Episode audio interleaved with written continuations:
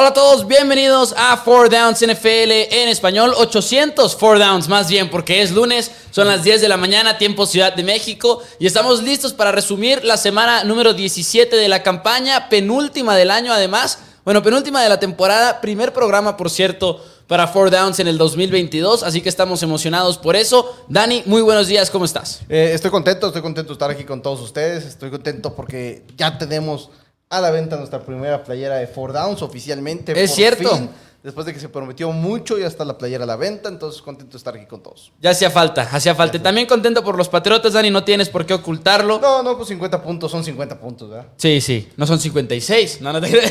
es broma, que es lo que platicábamos ahora el miércoles. Tampoco son 22. Tampoco son 22, pero eso ya es meterte a golpes bajos y nos respetamos mucho aquí en Four Downs. Bienvenidos a todos, esperemos que le den like al video, que compartan. Si son nuevos por Four Downs, den like a la página, suscríbanse en el canal de YouTube y vamos a hablar de mucho el día de hoy. Vamos a hablar de Antonio Brown, vamos a hablar de los Chiefs, de los Bengals, de, los, de las victorias más importantes de la semana, un poquito de Carson Wentz quizá, así que estamos listos para todo esto. Dani, ¿estás listo para el resumen de la semana número 17? Estoy listo. Aquí va, vamos con el resumen de la semana 17 de la NFL. Así es, y los Delfines venían con siete victorias de manera consecutivas a enfrentarse a unos titanes que requerían de ganar para garantizar ya su división. La ofensiva de Tua nunca carbura y los Titans logran aterrorizar con 34 puntos a Miami. Con la derrota 34 a 3, los Delfines se despiden de la postemporada. Josh Allen tuvo lo contrario a una actuación heroica esta semana al lanzar tres intercepciones antes de que los Bills cambiaran su enfoque al juego terrestre en la segunda mitad para remontar un partido que empezaron perdiendo contra los Falcons. Singletary contesta el llamado, Bills 29, Falcons 15. Por segunda ocasión en el año, los Patriotas anotan más de 50 o más puntos. Mike Jones se enfrenta y lanza tres pases de anotación. Harris y Stevenson anota dos veces por la vía terrestre. Wilkerson, directo a la escuadra de prácticas, atrapa dos de los tres pases de anotación. Mientras que Trevor Lawrence entrega tres veces el balón y se convierte en una víctima más eh, de un coreback novato de parte de Bill Belichick. Y los Patriotas ganan 50 y 10 y toman un puesto en la postemporada. Carson Wentz, después de una semana dramática donde nos preguntábamos si iba a jugar, el coreback de los Colts no se presentó hasta la segunda mitad. Raiders anotó 10 puntos en el último cuarto y se roba una muy necesitada victoria. Raiders 23, Colts 20. Los bucaneros comienzan lento el partido ante unos débiles Jets. Antonio Brown se retira de la NFL a medio partido, al menos de jugar para los bucaneros de Tampa Bay, sí. Pero no hay problema porque un tal Cyril Grayson, un receptor de 28 años que antes del día de ayer tenía solamente dos recepciones en su carrera, atrapa 6 balones, incluyendo 4 en el drive de 93 yardas, con 2 minutos y 2 segundos por jugar para tomar la ventaja. Grayson y Tyler Johnson son los objetivos con los que Tom Brady comanda la victoria 28 a 24 sobre Nueva York. Otro juego, otras tres entregas de balón para Matthew Stafford. Lo poético es que Odell Beckham Jr. anota el touchdown de la ventaja. Von Miller tiene la captura que asegura el partido y las dos adquisiciones clave del equipo de los Rams ayudan a retomar el liderato del oeste de la Nacional. Rams 20, Ravens 19 y los Águilas enfrentaban al equipo de Washington con un Antonio Gibson fuera por estar en la lista de COVID y se notó en el ataque terrestre de los, del equipo de Washington. Jalen Hurts y compañía logran tomar control del partido gracias a que Washington no anota ni un solo punto en la segunda mitad y con la victoria 20-16 sobre sus rivales divisionales. Philadelphia tiene un paso en los, a los playoffs y ya garantizan su puesto. Mike Glennon lanzó 11 pases en todo el juego en contra de los Bears, completó nada más 4 de ellos y mientras nos preguntábamos qué hace Mike Glennon todavía en la NFL, Robert Quinn consigue su sack número 18 a los 31 años, impone un récord con los Chicago Bears, Chicago 29, Nueva York 3. Isaac Taylor bien pudo haber ganado el premio Coach del año el día de ayer, Mahomes y los Chiefs están imparables para abrir el partido, anotando 28 puntos en la primera mitad y desperdiciando no solo una ni dos, sino tres ventajas de 14 puntos en tres ocasiones distintas. Yamar Chase y Joe Burrow dijeron, no señor, Chase rompe récord de yardas en un partido para un novato, rompe récord de yardas para una temporada para un novato y los Bengals dan un golpe de autoridad 34-31 al que entrando a la semana eran el número uno en la conferencia americana. En duelo divisional, la victoria de los Chargers los pone como comodines en los playoffs, mientras que los Broncos de Denver fueron oficialmente eliminados. Broncos se la juega dos veces en cuarta oportunidad y gol y no convierten. Herbert reparte el balón y se lleva la victoria. Chargers 34, Broncos 13. Jimmy Garoppolo no pudo jugar. Fue el segundo turno para el novato Trey Lance de la Universidad de North Dakota State de comandar a los 49 de San Francisco después de un mal inicio en la primera mitad, donde anotan solamente tres puntos. San Francisco acumula cuatro posiciones anotadoras en la segunda mitad. Divo Samuel encuentra las diagonales una vez más y los Tejanos no sobreviven al encuentro, cayendo 24, 23 a 7. Después de tres semanas de dudar de ellos, los Cardinals mandan un mensaje en contra de los Dallas Cowboys. La defensiva de Vance Joseph confunde el ataque de Dak Prescott, mientras que Kyler Murray hizo de las suyas y venció a la defensiva vaquera con más de una jugada impresionante. Cardinals 25, Cowboys 22. Y más va de tarde que nunca quizás, pero la ofensiva de Seahawks por fin despertó, siendo el segundo equipo de la semana a anotar 50 puntos o más. Seattle consigue casi 500 yardas en la ofensiva. Metcalf anota en tres ocasiones distintas, Rashad Peña anota en dos. Tim Boyle de los Lions lanza dos pases de anotación, pero también lanza tres intercepciones. Y Detroit cae 51 a 29. Sam Darnold fue capturado 7 siete veces por el equipo de los Saints de Nueva Orleans en un juego tan aburrido como el marcador lo indica. Taysom Hill lidera New Orleans en yardas terrestres y Alvin Kamara llevaba 4 yardas en 12 acarreos antes de su corrida final de 30 yardas. Saints 18, Panthers 10. Y para cerrar el año como nos han acostumbrado en los últimos dos meses, el Sunday Night Football fue bastante aburrido. Los vikingos sin Kirk Cousins fue algo horrible de ver, aunque no tan feo como los Giants. Packers anotan siete ocasiones distintas, tres goles de campo, cuatro touchdowns para tomar el control oficial del sembrado número uno y asegurar su semana de descanso. Minnesota está mal parado, perdiendo 37 a 10. Con eso, amigos, Acaba la semana número 17 de la NFL y con eso también abrimos aquí en, en 804 Downs la línea telefónica para quien quiera llamar al 614-394-6721. Fue una semana con sorpresas, una semana con frustraciones. Saludos a todos los que están saludando a través de los comentarios, a Dizan Gaitán, a Fernando Quintana, Enzo. Tenemos muchos, muchos comentarios de Antonio Brown. No, no, no, no lo queremos en los Dallas Cowboys, Enzo. No, no, no, por favor. Yo creo que Antonio Brown se acabó su carrera. Ahorita, es que ahorita equipo que agarre a Antonio Brown, equipo que de plano ya, la está regando. O sea, no puedes contar con Antonio Brown. ¿Qué, ¿Qué tal que te hace eso, pero en los playoffs? No, y al final de cuentas, en cualquier punto. Realmente es complicado. Sabíamos que llevaba mucho tiempo solamente queriendo jugar con Tom Brady. Y si ya Tom Brady no fue suficiente para Antonio Brown, un equipo que ya fue campeón el año pasado de la mano de él no, no, sé en dónde podría terminar Antonio Brown. Realmente creo que ya es una situación muy complicada. Dice Isan mm. Gaitán, la última locura en la NFL para Brown. Un gran atleta, pero con muchos problemas. Que de hecho... Problemas en los últimos años, lo peor de todo, porque iba muy bien. Que de hecho el título del video es lo que dijo Bruce Arians acerca de la situación de Antonio Brown, porque no sabíamos qué es lo que había pasado. Para empezar, estaba en la televisión y luego de repente empezamos a ver a Brown correr sin playera allá por la zona de anotación rumbo al locker room.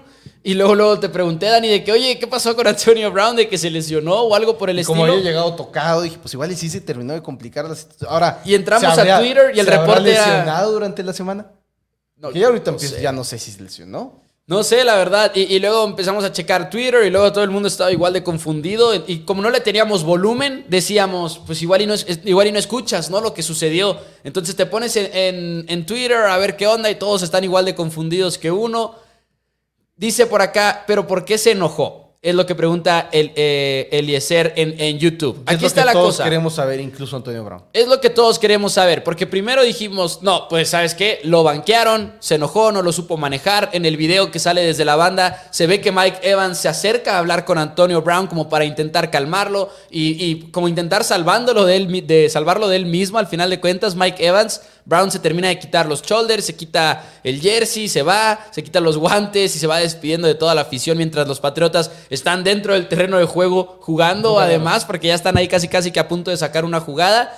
Total, un drama y, la conclusión de todos fue que lo habían banqueado. Pero después salió Jay Glazer, reportero de Fox Sports en Estados Unidos, a decir que Bruce Arians había dicho que él estaba intentando que Antonio Brown entrara al juego Así como métete y que Antonio Brown le decía nope. no. Eso fue lo que reportó Jay Glazer, que le dijo Bruce Arians. Sí, que literalmente decía no y que hasta que después de varios intentos, pues se desesperó Bruce Arians y le dijo entonces vete de aquí y pues decidió retirarse con estilo del partido el Antonio Brown.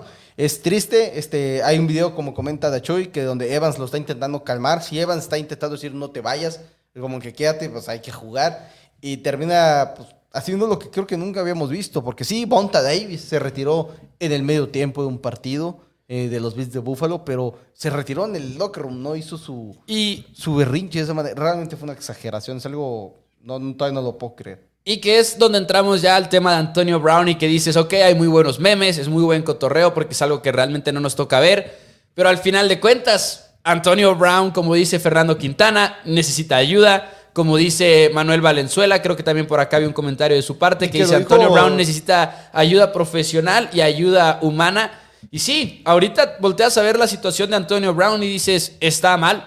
Sea por lo que sea, porque yo sé que siempre nos gusta remontarnos a ese golpe de Bontais Perfect que le dio cuando estaba en los Steelers de Pittsburgh. Pero no sabemos, o sea, es imposible saberlo si fue ese golpe o no, pero el punto es que ahorita, de, de hecho, probablemente no, no tengo idea, al final de cuentas no somos expertos en eso, pero ah, necesita ayuda Antonio Brown, definitivamente. Y lo dijo Tom Brady cuando salió en el medio, en la conferencia de prensa después de- del partido. Lo dijo Livion Bell, quien también, pues obviamente, compañero de Antonio Brown durante gran parte de sus carreras. De que, pues dice, pues lamentablemente, pues necesita ayuda, no es bueno, toma decisi- malas decisiones ocasionalmente. Así es como lo comentó Livion Bell. Sí, eso que dijo Le'Veon Bell estuvo interesante, que algunas malas decisiones de repente. Ajá, o sea, y es lo que es Antonio Brown, porque como creo que todos estamos de acuerdo, ahora cuando empezó a salir lo de el posible retiro de Ben Roethlisberger, se empezaron a salir ya los videos de los highlights de la carrera de Ben Roethlisberger y Antonio Brown es una exageración lo bueno que es.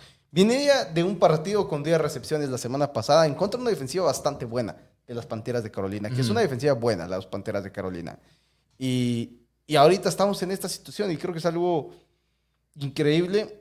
No, no, no, no creo que lo volvamos a ver en la NFL. Y pensar que tenía el potencial de ser uno de los mejores receptores en la historia de la NFL, literalmente, porque ese era el nivel de Antonio Brown Sí. cuando estaba en el emparrillado. Sí, sí, si hubiera seguido jugando normal, si todo hubiera estado, si hubiera quedado como se esperaba que hubiera sido, creo que hubiera cerrado como un, seguramente Sí. uno de los mejores receptores de la NFL y un ju- jugador del Salón de la Fama de, de su primera, de primera elegibilidad. Iba a Dice- estar dentro. Dice Zavala Pablo por acá, saludos desde Reynosa, hay que volver a ver la película de la verdad oculta con Will Smith, que es la de Concussion. Yo creo eso tiene que ver mucho, por eso está así Antonio Brown. Podría ser, definitivamente podría ser algo relacionado. Que, que podría ser, podría ser una persona que estaba mal y que después de que es sacado del equipo de los Steelers de Pittsburgh a un equipo donde no quería jugar, nomás empezó a tener... O sea, al, al final de cuentas puedes tener problemas y cuando toda la, la comunidad está en contra de ti y lo único que hacen es criticarte a través de redes sociales, pues igual es lo único que te, te- te termina de empujar, ¿verdad? Te termina de empujar a, a realmente perder tus... Pues tu, tu sentido, no, no sé, igual es Sí. esa la situación, igual simplemente Antonio Brown es una mala persona, también es una posibilidad. También eh, eh, es que eh, exactamente existen muchas posibilidades. Que sea un problema, ahora sí que como dicen, de los golpes, que sea un problema simplemente de. Pues de bipolaridad, que al final de cuentas es hasta una enfermedad y hay que hablar de ella como tal, o una condición, no sé si enfermedad sea la palabra correcta, una disculpa si no lo es, pero a lo que voy es, pueden ser muchas cosas. Puede ser hasta, como dices tú, que simplemente es su actitud y que es una mala actitud. ¿Cuántos jugadores no han fracasado por temas de actitud nada más en el mundo del fútbol También americano, del deporte, de la vida? eh, Vi un muy buen tuit en el cual decía, hay que estar muy pendientes de la salud mental de no solamente de los jugadores, sino de todas las personas que nos rodean, de toda la 100%. comunidad. Pero al mismo tiempo tampoco podemos catalogar cada vez que hay una persona que se comporta de esa manera como, ah, es un problema de mentalidad, porque entonces... No sabemos, finalmente. No sabemos, hasta, y igual y hasta terminas por ridiculizar lo que son las enfermedades mentales como jugadores, como lo es Everson Griffin, que se, también fue catalogado como una persona con bipolaridad, pero obviamente él fue una situación distinta, no lo hemos visto hacer ese tipo de cosas en el emparrillado. Kevin Ridley, que decidió mejor retirarse durante esta temporada, no sabemos la razón por la cual Malcolm Butler tampoco jugó la campaña del 2021, quien se retiró al inicio del año, también dice que por problemas familiares y problemas de él. Entonces, Sí. Saludos, por cierto, a todos los que se están reportando en los comentarios, en Facebook, en YouTube. Los invitamos a que le den like al video. Saludos a Joaquín Pasos, que nos está viendo desde Mérida, Yucatán. Saludos a Alex Flores. Saludos a Yair Fernando, que dice que él cree que está diagnosticado con bipolaridad. No sé si se refiere a que si alguna vez hubo un reporte al respecto. Ahora, la pregunta de muchos es la de qué va a pasar con Antonio Brown. ¿Va a volver a la NFL en algún punto? Que yo creo que todos ahorita nos inclinamos a decir que no. No. O que sigue para la carrera de Antonio Brown, que muchos han estado diciendo en redes sociales que bien podría ser pelear contra uno de los Pauls. que la verdad es que es probable. Sí. Pero no Logan sé- Paul tuvo un video no hace no- mucho no sé tiempo, si una canción. de cuerpo sea algo... De la diferencia de pesos, dices tú. Pues ya lo han hecho no- antes. No, sé, si es visual. No sé. Pero Logan Paul le dedicó una canción no hace mucho, un rap de que. De. Ahora sí que echándole a, a Antonio Brown. Dice Calvin Ridley, no sé si por situaciones similares no terminó la temporada, pero creo que con Calvin Ridley sí fue un poquito más claro de que Ridley dijo: Tengo problemas ahorita, no estoy bien, de, al final de cuentas, de salud mental. Y me voy a retirar por el bien de mi equipo y por el bien de. para mí mismo también, ¿no? Claro, claro, Y esa porque- fue el- eh, con los Falcons de Atlanta, Calvin Porque Ridley. una cosa es tener problemas y otra cosa es tener problemas y al mismo tiempo estar bajo los reflectores cada semana, bajo entrevistas todos los días, haciendo el trabajo tan pesado que es jugar en la NFL, porque muchas veces pensamos que, ah, trabajo soñado, qué padre dedicarte y ganar mucho dinero por jugar fútbol americano, pero es un trabajo muy Sí. complicado. Si quieres jugar bien, es un trabajo muy, muy complicado. Pero, Pero esa bueno. es la situación con Antonio Brown. Sí. Yo Bueno, solamente quiero apreciar el comeback que tuvo Bucaneros.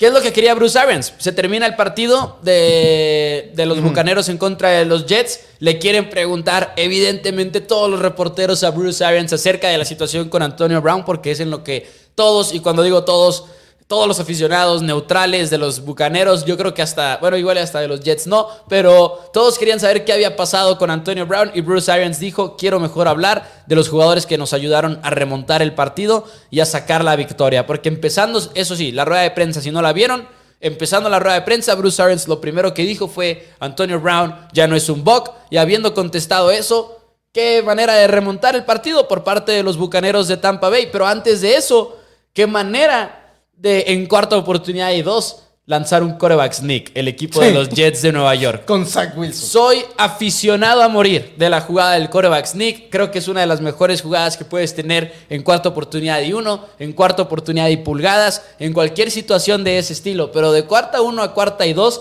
hay una gran, gran diferencia. Y el coreback sneak está diseñado casi, casi que literal para que el coreback se, se acueste básicamente y que con eso sea suficiente para mover el balón. No entendí esa decisión en lo absoluto por parte de los Jets de Nueva York. No, ni, ni yo. Realmente es bastante ilógico jugártela en cuarta oportunidad con ese tipo de. con, con esa jugada. Pero me, me agrada el hecho que vayas por ella. Este, Ah, sí, eso sí estaba completamente de acuerdo. Haber gente que lo va a criticar.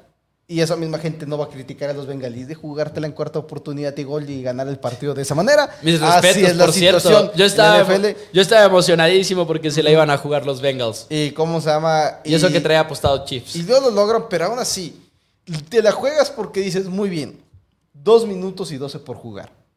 sí. No tienen timeouts. Necesitan el touchdown sí o sí para ganar el partido de los Bucaneros de Tampa Bay. Y nomás está Mike Evans. Literal, nomás está Mike Evans. Y de una manera, la verdad es que absurda, absurda que completes pases a Tyler Johnson y a Cyril Grayson Sí. para avanzar 93 yardas. No clava ni una vez el balón, lo cual hemos dicho mucho eso, como clavar el balón realmente es una mala decisión en el fútbol americano la mayoría de las veces. Hay cierta Tirar- situación, hay una situación en la que sí aplica, pero hay muchas veces que pensamos que es buena idea y no lo es. Exacto, y, y en esta ocasión, por ejemplo, Brady lo veías cada jugada que avanzaba en el balón, ya estaba mandando la siguiente con, con las manos, le explicaba a Livion Bell dónde iba a, jugar y dónde iba a alinearse. Livion Bell, quiero suponer que estaba dentro del campo en ese momento por su habilidad a bloquear el pase, a diferencia de un Kishon Bong que no, no lo ha hecho bien. Ronald Jones salió lesionado también del partido. Y se me hace impresionante nomás cómo, cómo lanza ese pase de anotación. Y me hizo recordar cuando ganó el partido en contra de los Santos de Nueva Orleans, lanzándole a Austin Coley, a Campbell Tompkins y a Aaron Dobson. Sí. O sea, así como que hizo el comeback en un momento inesperado con absolutamente nadie en su equipo. Que también del otro lado no hay nadie, ¿verdad? Son los Jets de Nueva York. Que es lo, digo, no, no quitándole mérito, pero la verdad es que sí, tenía que sacar ese juego, Bucaneros. Hubiera sido que- extremadamente frustrante que, no lo juego, nos Que me, sorprendió lo mal que jugó la línea ofensiva del equipo de los Bucaneros ayer. Es una de las mejores líneas en la NFL, pero estuvieron casi casi que abusando de ellos ahí en las trincheras. Dice Chris Rule, los Jets jugando como los Jets. Dice Víctor Aguilar, bonito el color de la playera, Mau Fly, Eagles Fly. Se ondean, si me quito la playera, si me, si, si me desnudo ahorita aquí a medio programa. No se ondearon con Antonio Brown. No se ondearon con Antonio Brown, es cierto. Héctor Daniel Gamboa dice, ay, ay, ay. Uf. Dice, los incentivos que iba a conseguir con las pocas estadísticas que le faltaban, si es un comportamiento muy errático, tipo Aaron Hernández. Ok, dividamos el comentario en dos. Sí, Estuvo muy mal lo de los incentivos. Pero Estuvo a punto de cobrar un millón de dólares, creo que si tenía cuántos. 55 yardas, algo así, un 52, touchdown creo.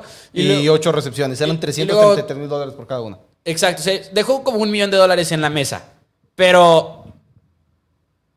Pero es una falta de respeto compararlo con Aaron Hernández también. Sí. Sí, sí, sí. Aaron A- Hernández. Antonio Brown es muy, muy mala persona o, o es- tiene un problema, pero Aaron Hernández. Aaron Hernández estaba en la cárcel por homicidio. Exacto, sí, no. ta- hay- hay- ahora sí que hay que frenar. Así como lo mismo Wow. que quisieron comparar a Terrell Owens con Antonio Brown de quién es la mejor diva. Y Terrell Owens citó el tweet y dijo: "Ah, Espérate, espérate, espérate. Res- respetuosamente. Sí, sí, sí. Hay, hay medida, hay, hay como que. Ahora sí que todo se separa y. Sí, sí, sí. Y Antonio Brown, o sea, Terrell Owens está mejor que Antonio Brown, Antonio Brown está mil veces mejor que Aaron Hernández, porque como si Aaron Hernández está en la cárcel por, por, por homicidio. Sí, sí, es un tema completamente distinto y creo que es justo, es justo dividirlo de lo que pasó con Antonio Brown. Pero en fin, muy buen partido el de los Jets en contra de los Bucaneros. Yo creo algo que nadie nos esperábamos. ¿Qué más vimos por ahí en, en la NFL? Creo que tenemos que hablar por el juego que para mí fue el juego de la semana. Joe Burrow y Patrick Mahomes poniendo una clínica ofensiva en contra del uno del otro. Jamar Chase. ¿Cuántas, cuánto, ¿Cuál fue la estadística final de Jamar Chase, por cierto? Jamar- se acabó el partido 34-31 para aquellos que no lo hayan visto el marcador final. Jamar Chase tuvo 11 recepciones, 266 yardas, 3 touchdowns. Tuvo una recepción de touchdown de 69 yardas y no fue la más larga de su partido porque tuvo otra de 72. Simplemente fue un juego en el cual los Bengals abusaron de la defensiva de los Chiefs y los Chiefs abusaron de la defensiva de los Bengals. Fue una clínica, la verdad, por parte de ambos corebacks. Y creo- quiero mencionar esa tercera oportunidad de 27, cuando terminan consiguiendo el primer down. Creo que Joe Burrow... eh, La, la semana pasada escuchamos a Joe Allen gritar a los aficionados de los Patriotas de Nueva Inglaterra, no sé quién pensaban que era, y creo que Joe Burrow le quiso gritar eso al coordinador defensivo de los Chiefs, Steve Spagnuolo, porque tercera y 27 y luego pones uno a uno a, Ward en contra de Jamar Chase, que te está quemando todo el partido. Simplemente creo que fue una mala decisión ahí de los Chiefs.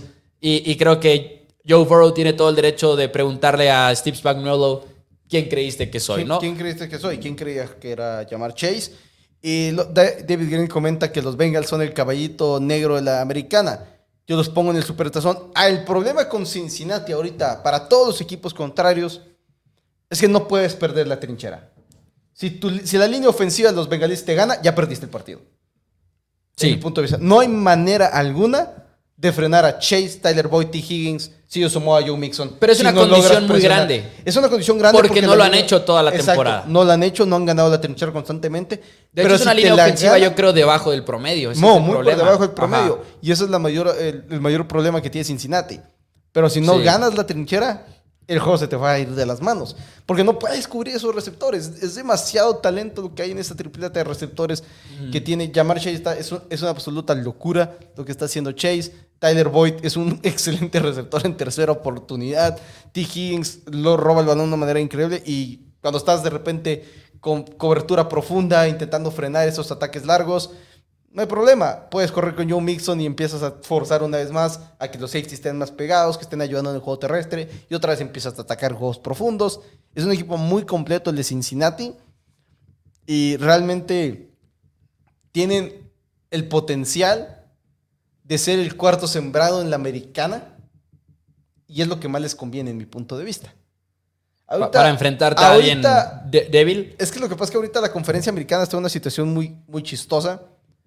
Porque los titanes se van a convertir en el peor sembrado número uno que hemos visto en los últimos 10, 15 años.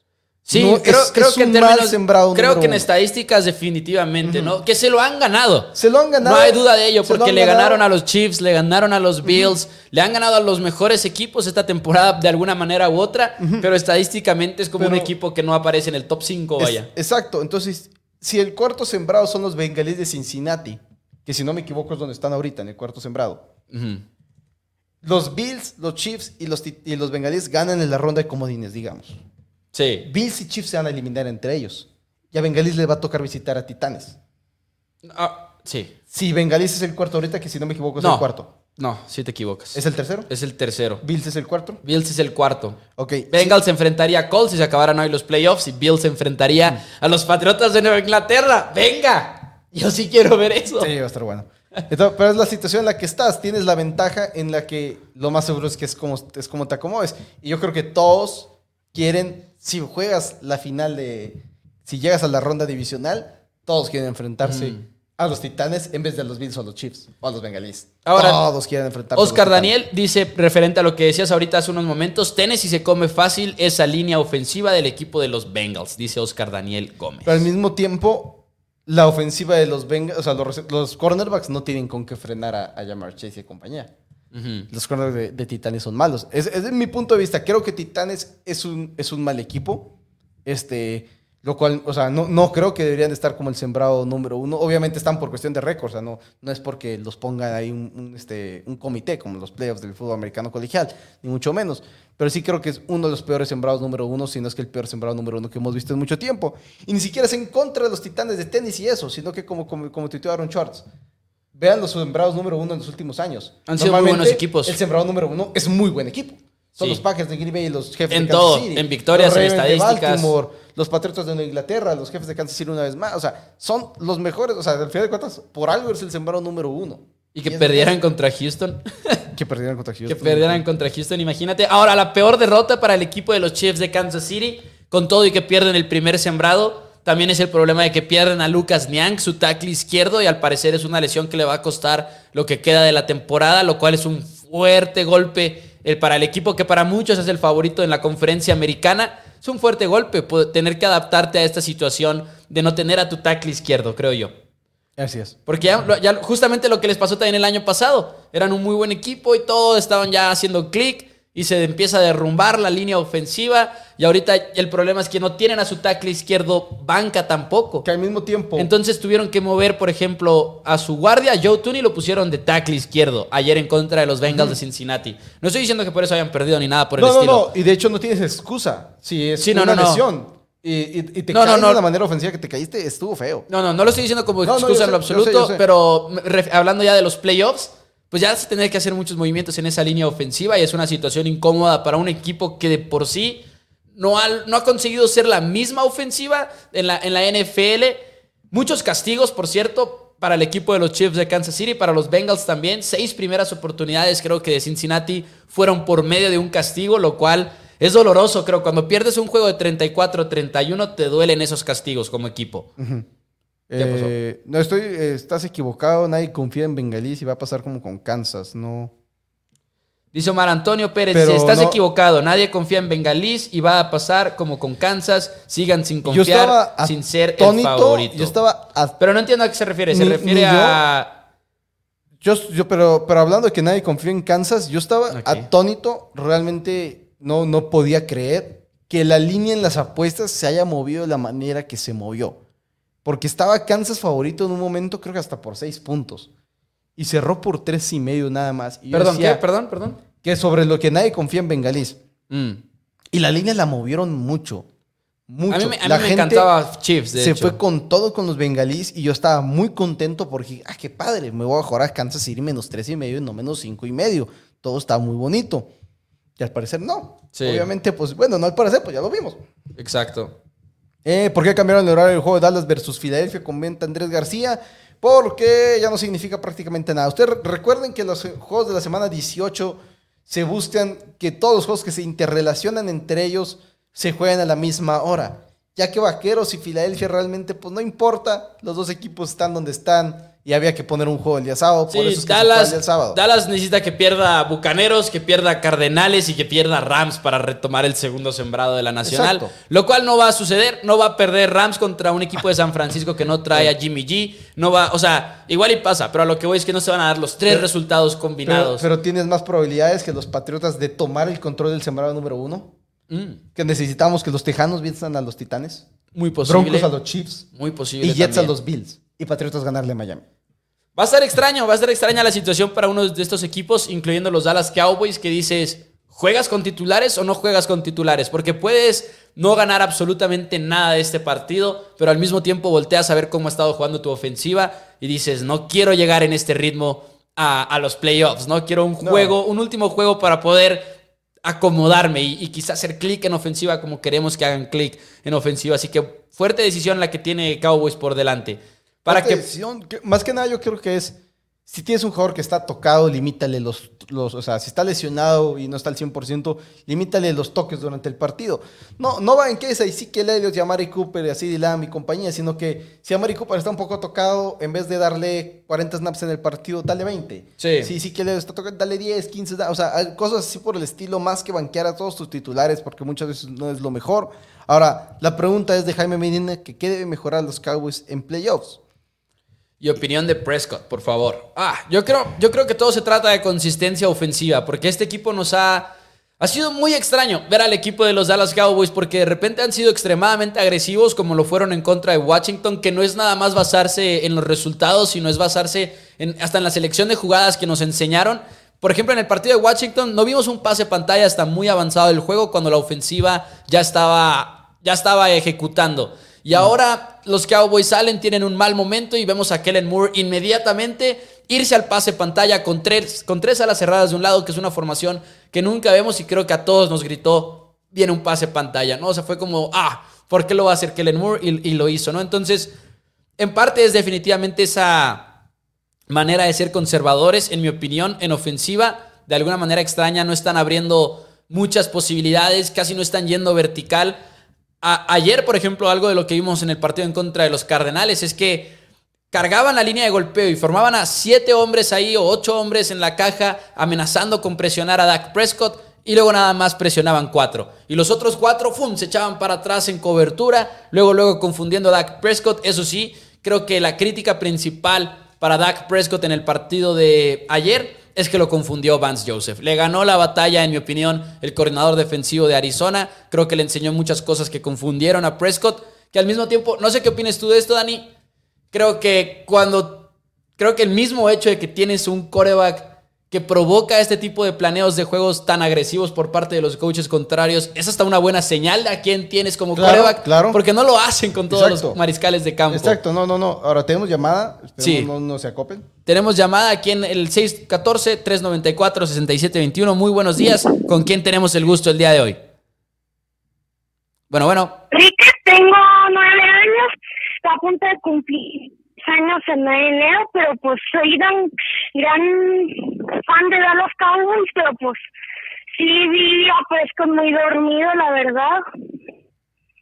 No, primero que nada, feliz cumpleaños, porque creo que dijiste que estás a punto de cumplir años. Sí.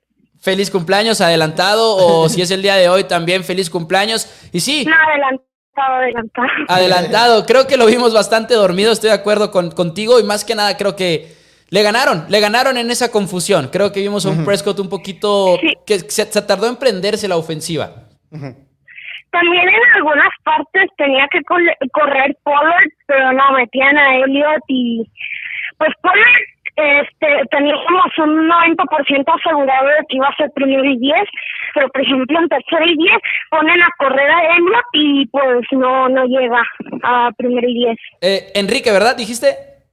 Sí.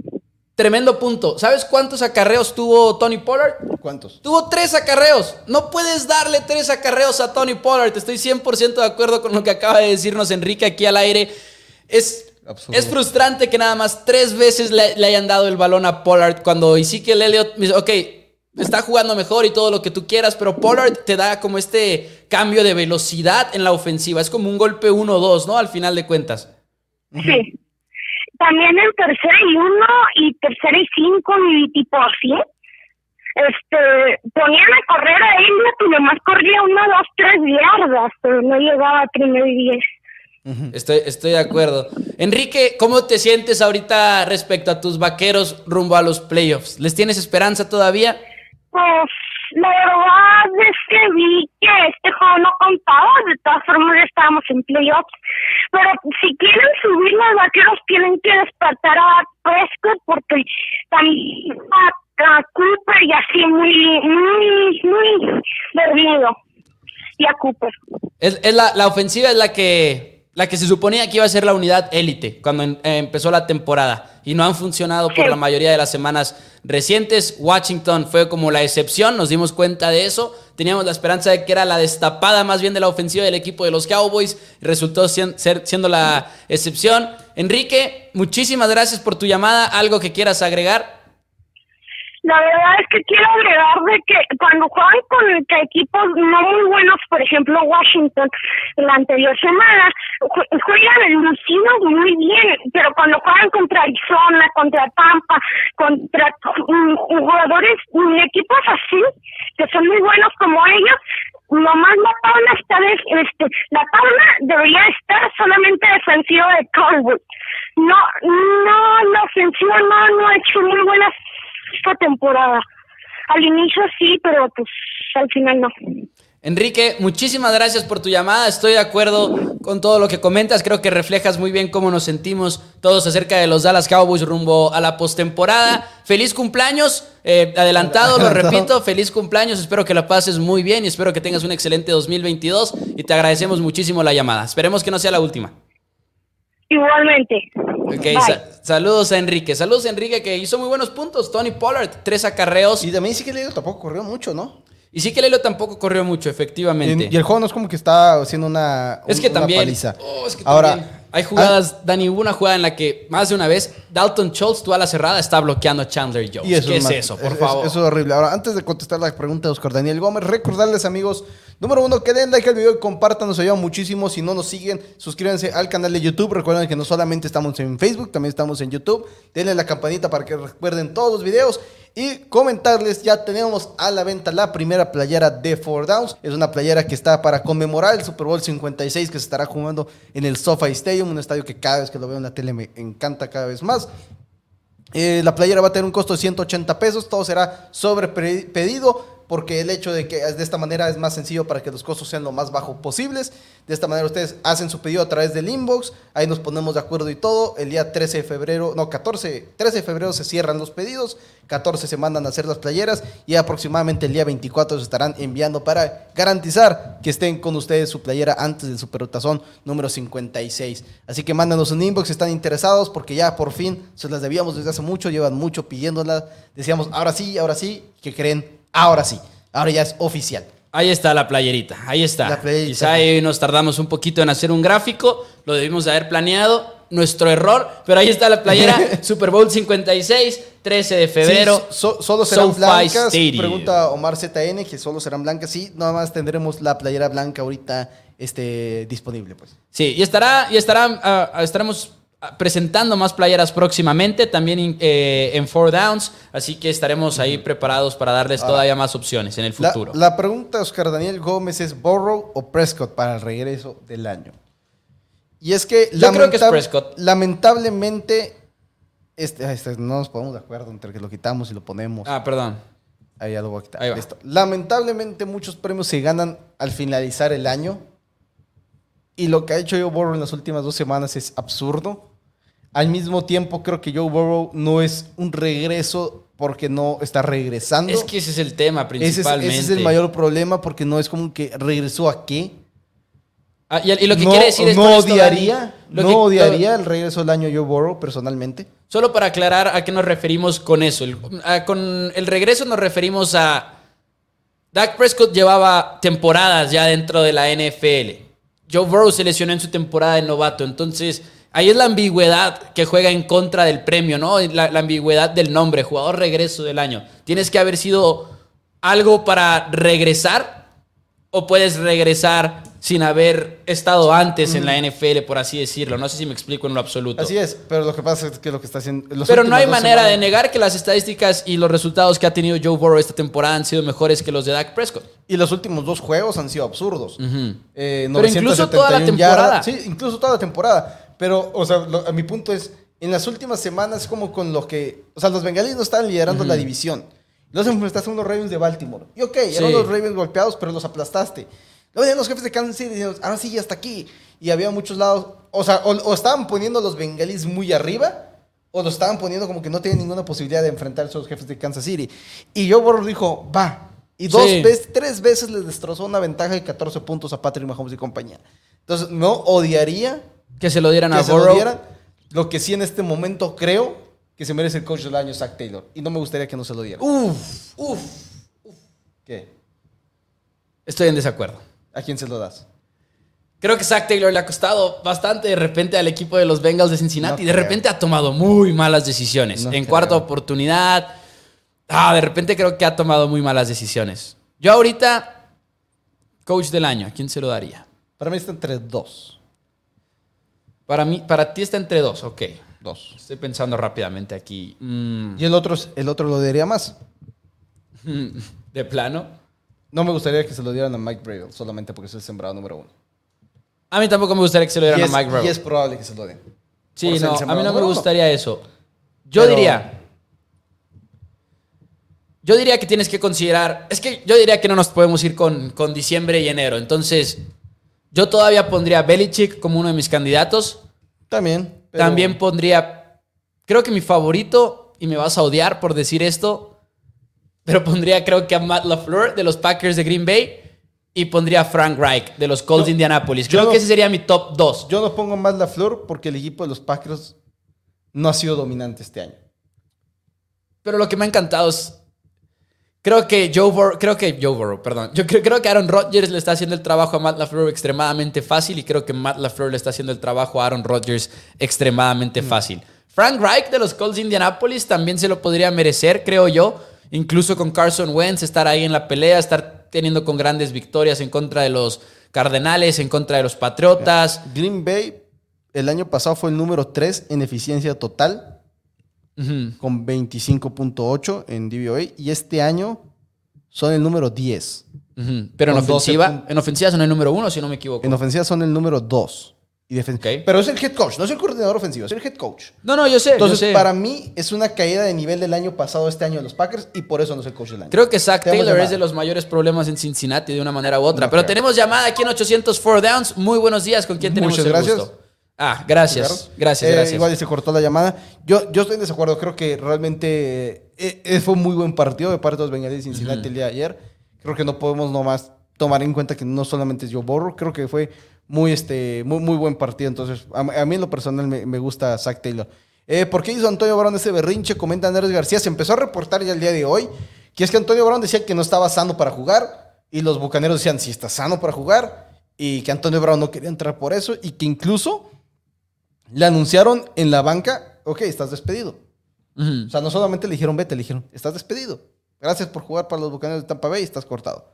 Perdón, a lo mejor no me supe expresar, soy aficionado a Cincinnati, los juegos son, que tuvo Bengalís fueron con equipos que estuvieron en primer lugar de su conferencia, los fueron, fueron muy apretados, comentó Omar Antonio. Ah, sí. No, mis respetos a los Bengals. Mis respetos a los Y Bengals. son juegos apretados, sin lugar a dudas, pero el chiste es salir arriba de ellos y la buena noticia es que salieron arriba en varios de ellos. Sí, incluyendo ahora contra los Chiefs de Kansas City. Contra los Packers se dieron un buen tiro al final de cuentas. Dice Leo Varela, no olvidemos que hace un par de semanas salían reportes de que Zach Taylor no iba a continuar con Bengals el próximo año.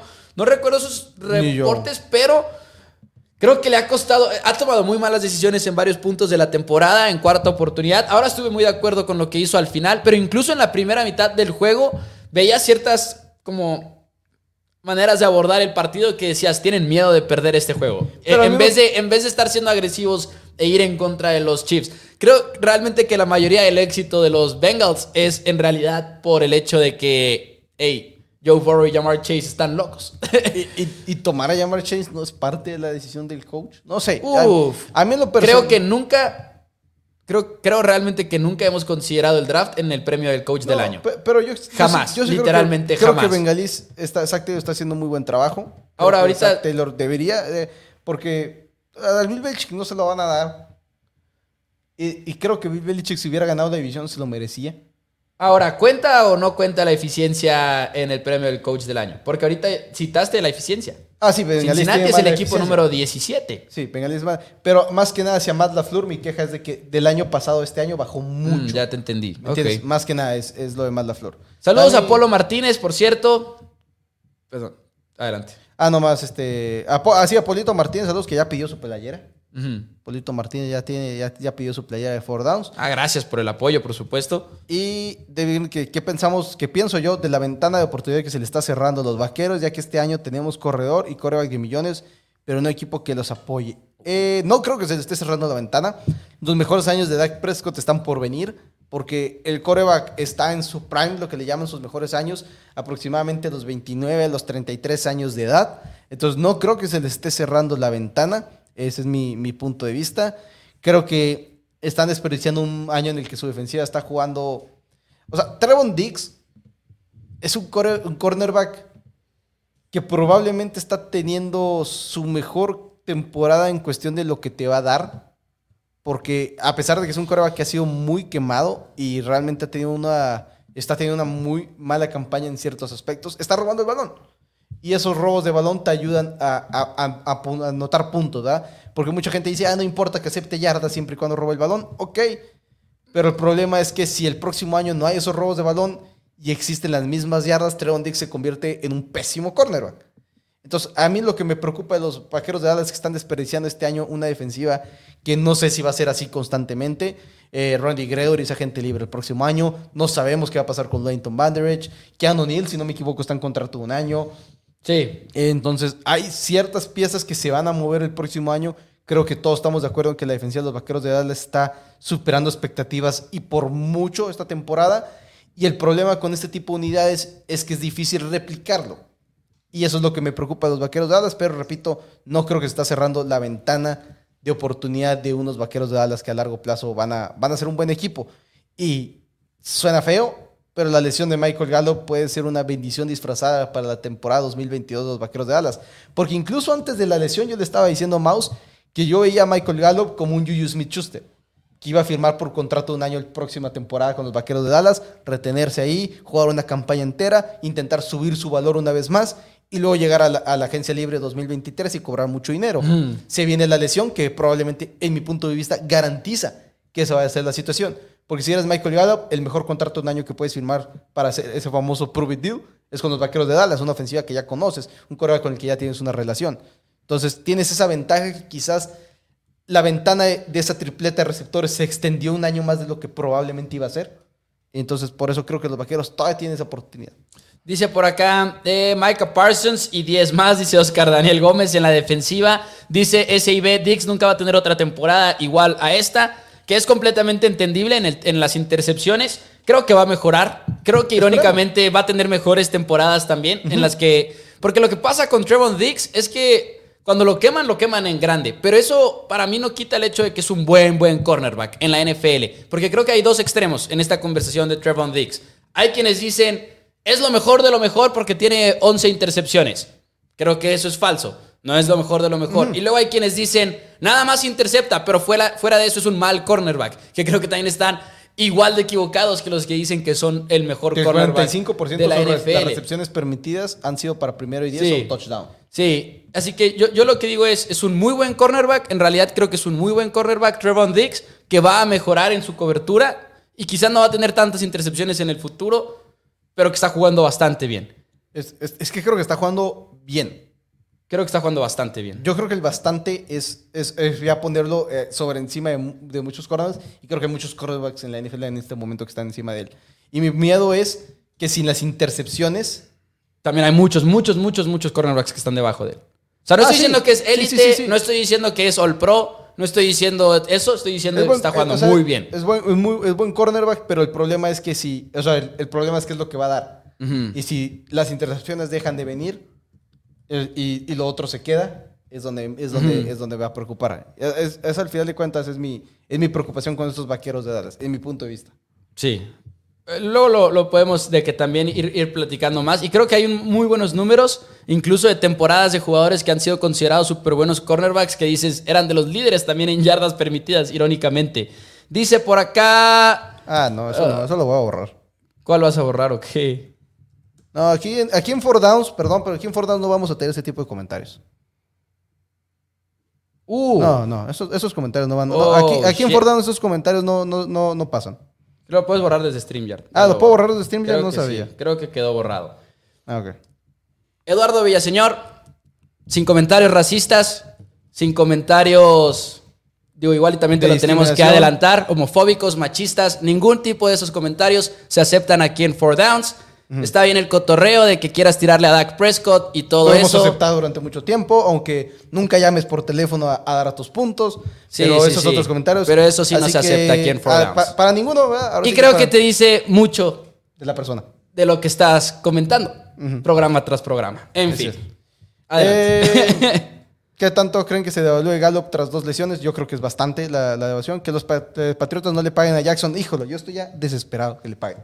No quiero ver a JC Jackson llegar a la agencia libre. Es, es algo Muy que- buen cornerback. Excelente. Muy buen cornerback. Excelente, excelente cornerback. Yo estoy muerto de ganas de que ya le paguen a Teron Diggs. Dice Oscar Daniel Gómez, yo soy tímido para llamar. Cuando se animen, aquí está la línea telefónica abierta y disponible. Eh, somos, somos amigos, entonces no se sientan... eh, Ahora, eh, otro partido del que quería hablar.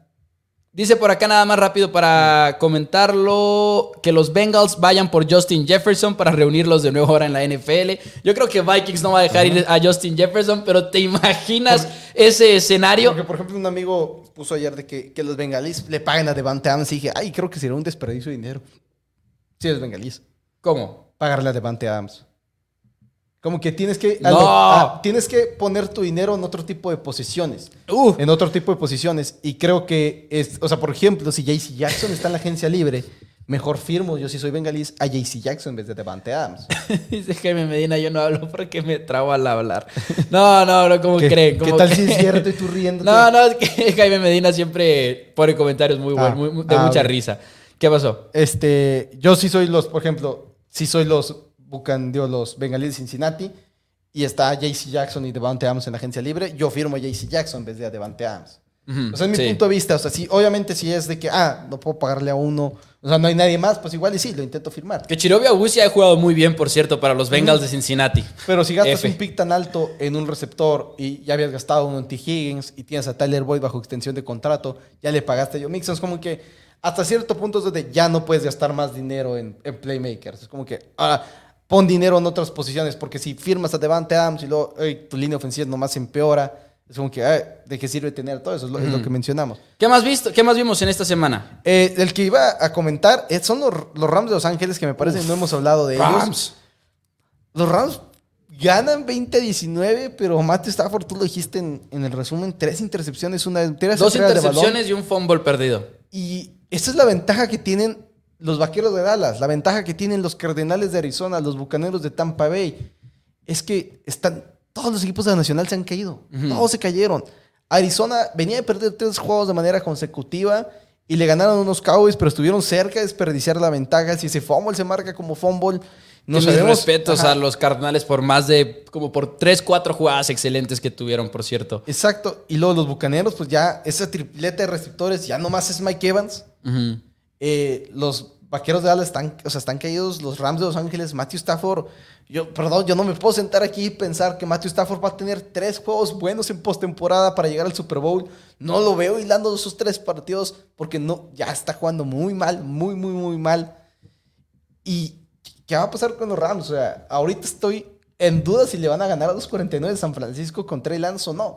No estoy convencido, no me puedo sentar aquí decir, le van a ganar a, los- a los 49 si juega Trey Lance el novato. No sé. Es no una. sé. eh, necesitas. Necesitas una buena racha al final de cuentas de parte de Matthew Stafford. Porque el problema con la ofensiva de Sean McVay es que dices, Matthew Stafford tiene que cuidar el balón.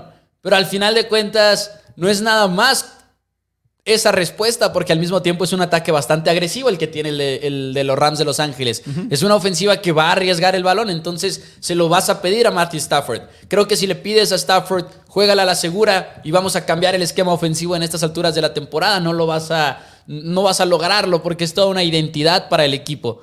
Lo del fumble es inaceptable, creo yo, porque es una jugada en la cual como que se queda trabado. El pick six también lo es. Hubo una intercepción que los dos, tú también dijiste como que, bueno, Ajá. no está tan mal porque es tercera oportunidad Ah, pero y luego vimos la largo. repetición. Digo, luego vimos la imagen. Sí. Donde Vance Jefferson está solo para competir Y que el primer día. ah, Jamar Chase, perdón, eh, Justin Jefferson está solo, es cierto. Van Jefferson, Van Jefferson. Vance Jefferson es, es una mala situación para Matthew Stafford en este momento.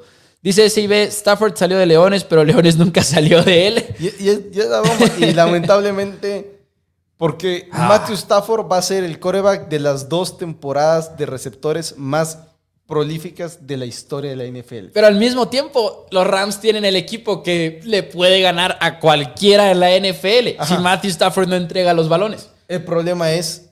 O sea, y es que entiendo la postemporada es que cualquiera puede vencer a cualquiera, sí. Sí. Pero hilar tres victorias es lo que no cualquiera puede hacer. Sí, no, Por- pero- Ahorita hay un pregun- una pregunta de que, que hasta dónde van a llegar los Patriotas en postemporada. Y si logran sobrevivir de la primera ronda y enfrentarse a los Titanes en la segunda, creo que tienen el potencial de, de llegar a, a la final de conferencia. Pero si me, si me preguntan si creo que pueden ganarle a tres de Bengalíes, Bills y Chiefs y vencer a los tres, no, no lo veo. Ni siquiera Sí. dos, creo que dos ya sería muy complicado. Pero a lo que voy con esto es, ok, una cosa es lo que comentas de, de que sí cualquiera le puede ganar a cualquiera y de todas maneras tienes que hilar victorias. Pero a lo que voy es, Rams es el cuarto mejor equipo en términos de eficiencia. En ofensiva también tienen de las mejores marcas, en defensivas también. O sea, es un equipo que literalmente si no fuera por los robos de balón, estaríamos Estaría- teniendo una muy, pero muy diferente conversación al respecto de los Rams de Los Ángeles. Pero muy diferente la tendríamos. Entonces es, no es nada más enracharte, porque ni siquiera es enracharte. No es enracharte como los Cowboys que no han tenido los resultados ofensivamente hablando No- no más no en los playoffs. Es literalmente no entregar el balón para el equipo de los Rams de Los Ángeles. Dice por acá, dijera Bill, Bill Parcells, ganar cura todos los males para los Rams, dice Enzo. Efectivamente. Dice Jaime Medina, en playoffs hay un juego plus que te hará llegar al Super Bowl 100% comprobado, dice Jaime Medina. Lo que sí es que, pues, ¿qué se va a hacer? Los Packers salen muy ganones de esta, esta mitad de, esta semana 17. Primer sembrado Son asegurado. el sembrado los número uno. Los Bucaneros pierden a un receptor. Los Vaqueros, una vez más, no se ven bien. Los Rams no se ven bien. Los Cardenales, ok, ya ganaron uno. Y del lado de la americana, tienes la suerte que Kansas City y Bills se van a eliminar entre ellos. Y probablemente ninguno de los dos juega la final de conferencia en su casa. Sí. Entonces, de repente, igual y pueden ser los Titanes los que estén en, la en el Super Bowl. Y creo que si es Packers contra Titanes, creo que nadie estaría no sé con Titanes. Ahora, antes de que nos vayamos, porque ahorita nos preguntaban también por estos partidos, ¿cuál es el Sunday Night Raiders contra Chargers? Por un puesto en los playoffs. Por un puesto en los playoffs. Tenemos un juego adelantado de postemporada el próximo domingo en la noche. Va a ser Raiders contra Chargers. Los demás ya lo saben, la mayoría son a las 11. Hay algunos cuantos juegos que sí van a ser a las 2.25. El sábado juega Chiefs contra Broncos. Juega Cowboys contra Eagles. Todavía no sabemos si van a jugar titulares o no en ese. Así que equipos que ya fueron eliminados por completo. Eh, son Porque esta semana se eliminaron a los Browns, a los Broncos ya los Delfines. y a los Delfines. Que nos Y quitaron un sabor, por los- cierto. Los vikingos de Minnesota también quedaron ya eliminados. Nos quitaron sabor al, al Monday Night de hoy, porque Browns está eliminado. Que por cierto, te quería preguntar, ¿cambias tu pronóstico? Browns contra No Steelers. visto, no he visto si van a. Yo tampoco he visto, pero tengo Pero miedo. la, pero la línea ya se movió a menos 3 Steelers de un más 2. Menos tres Steelers. Menos 3 Steelers. Entonces no lo sé. Es que yo estoy pensando en cambiarlo porque. Es que no sé si se movió porque Antonio Brown va a jugar con los Steelers. porque no va, va a salir en el túnel de repente de manera inesperada. State Farm Bowl para el Super Domingo, dice George Olmeda, Rodgers en contra de Mahomes, tarde pero aquí llegando a saludar. Saludos al buen George y sí, State Farm Bowl, los dos que salen se- en los comerciales. Se, va- se van a hinchar de billetes y eso es. Steelers sigue con vida. Creo Sí, que sigue sí, con vida, Steelers, pero, es- necesita ganar. Y creo que necesita que empaten los Steelers y los, los Chargers y los Raiders. Es- es- porque si gana, el- es que lo que pasa es que Steelers máximo llega a nueve victorias. Y si ganan Chargers o Raiders, van a llegar a 10, cualquiera de los dos. Entonces necesitan ganar el partido de hoy, ganar el que sigue. Y que los Chargers y los Raiders empaten. Y aparte haya otros No, resultados. necesita el empate. Sí, porque es que si gana Chargers o gana Raiders, tienen 10 victorias. Y Pittsburgh ahorita lo máximo que puede aspirar es a 9 victorias. Entonces, literalmente necesitan un empate y aparte necesitan otros juegos para que los, el porcent- la- los récords divisionales y conferenciales. O sea, Steelers está fuera, está fuera. Pero ¿a poco necesitan, Necesitan el empate, literalmente? Necesitan el empate. Colts, Mm, Colts y. no, necesita Sí. que Colts pierda. No, Colts ya tiene 10 victorias, ¿no? Necesita que Colts pierda, según yo tengo entendido. Porque si no, ya estaríamos hablando de que efectivamente están eh, eh, eliminados los, los de Pittsburgh. Ah, sí, creo que sí. sí. creo, fíjate, Steelers gana en contra de los Browns de Sí, Cleveland. y que Colts- Y luego semana 18, Colts pierde en contra de Jaguares, lo cual creo que está más difícil que, que el empate. está más difícil que el empate. Sí, que Colts pierda es otra de las opciones. No, pero ni así. No, sí, si Colts pierde y, y Steelers gana 2, Colts cierra 9-8 y Steelers cierra 9-8-1. Y por el empate pasa. Ok, Por el empate contra los Leones. Sí, estoy leyendo esto de parte de Steelers 360. Ganar sus dos partidos y que, Colts, y que pierda Colts en contra de los Jaguars. Por favor, olvídense Raiders y Chargers que juegan entre ellos y el que gane entra. Así es, el que gane entra. Ok. ¿Qué ¿Qué preferirías? ¿El empate? ¿Necesitar el empate necesitar que Colts pierda contra Jaguares? No, necesitar que Colts pierda Es contra broma, yo sé, es broma. Pero bueno, este, ¿me Ah. parece que sería todo? Sí, ¿algo que quieras agregar, Dani, antes de que nos vayamos? este, recordarles que está la playera For Down, mandemos un inbox y pues a disfrutar el último Monday Night Football del año. Bueno, penúltimo, porque tenemos Monday Night Football en la semana número uno de playoffs. Y pues realmente, pues ahí esperamos sus mensajes y pues a, a disfrutar lo último que nos queda de la NFL. Dice, ¿quién es más errático, Colts o Chargers? Chargers, yo creo, ¿no? Es que Colts por el coreback. Colts por el coreback. Colts por el coreback, Carson Wentz. Pero bueno, amigos, nosotros nos vemos el miércoles 9 pm, hora Ciudad de México, con todos los pronósticos de la NFL. Va a ser una semana rara, pero la vamos a disfrutar sin lugar a dudas. Y también, pues, esperemos que le den like al video, que compartan. Si son nuevos en 4Downs, denle like a la página de 4Downs en Facebook. Suscríbanse al canal de YouTube. Dani, arroba Hans Patino en Twitter, H-A-N-S Patino y un servidor, arroba Mau NFL. Muchísimas gracias. Nos vemos el próximo miércoles.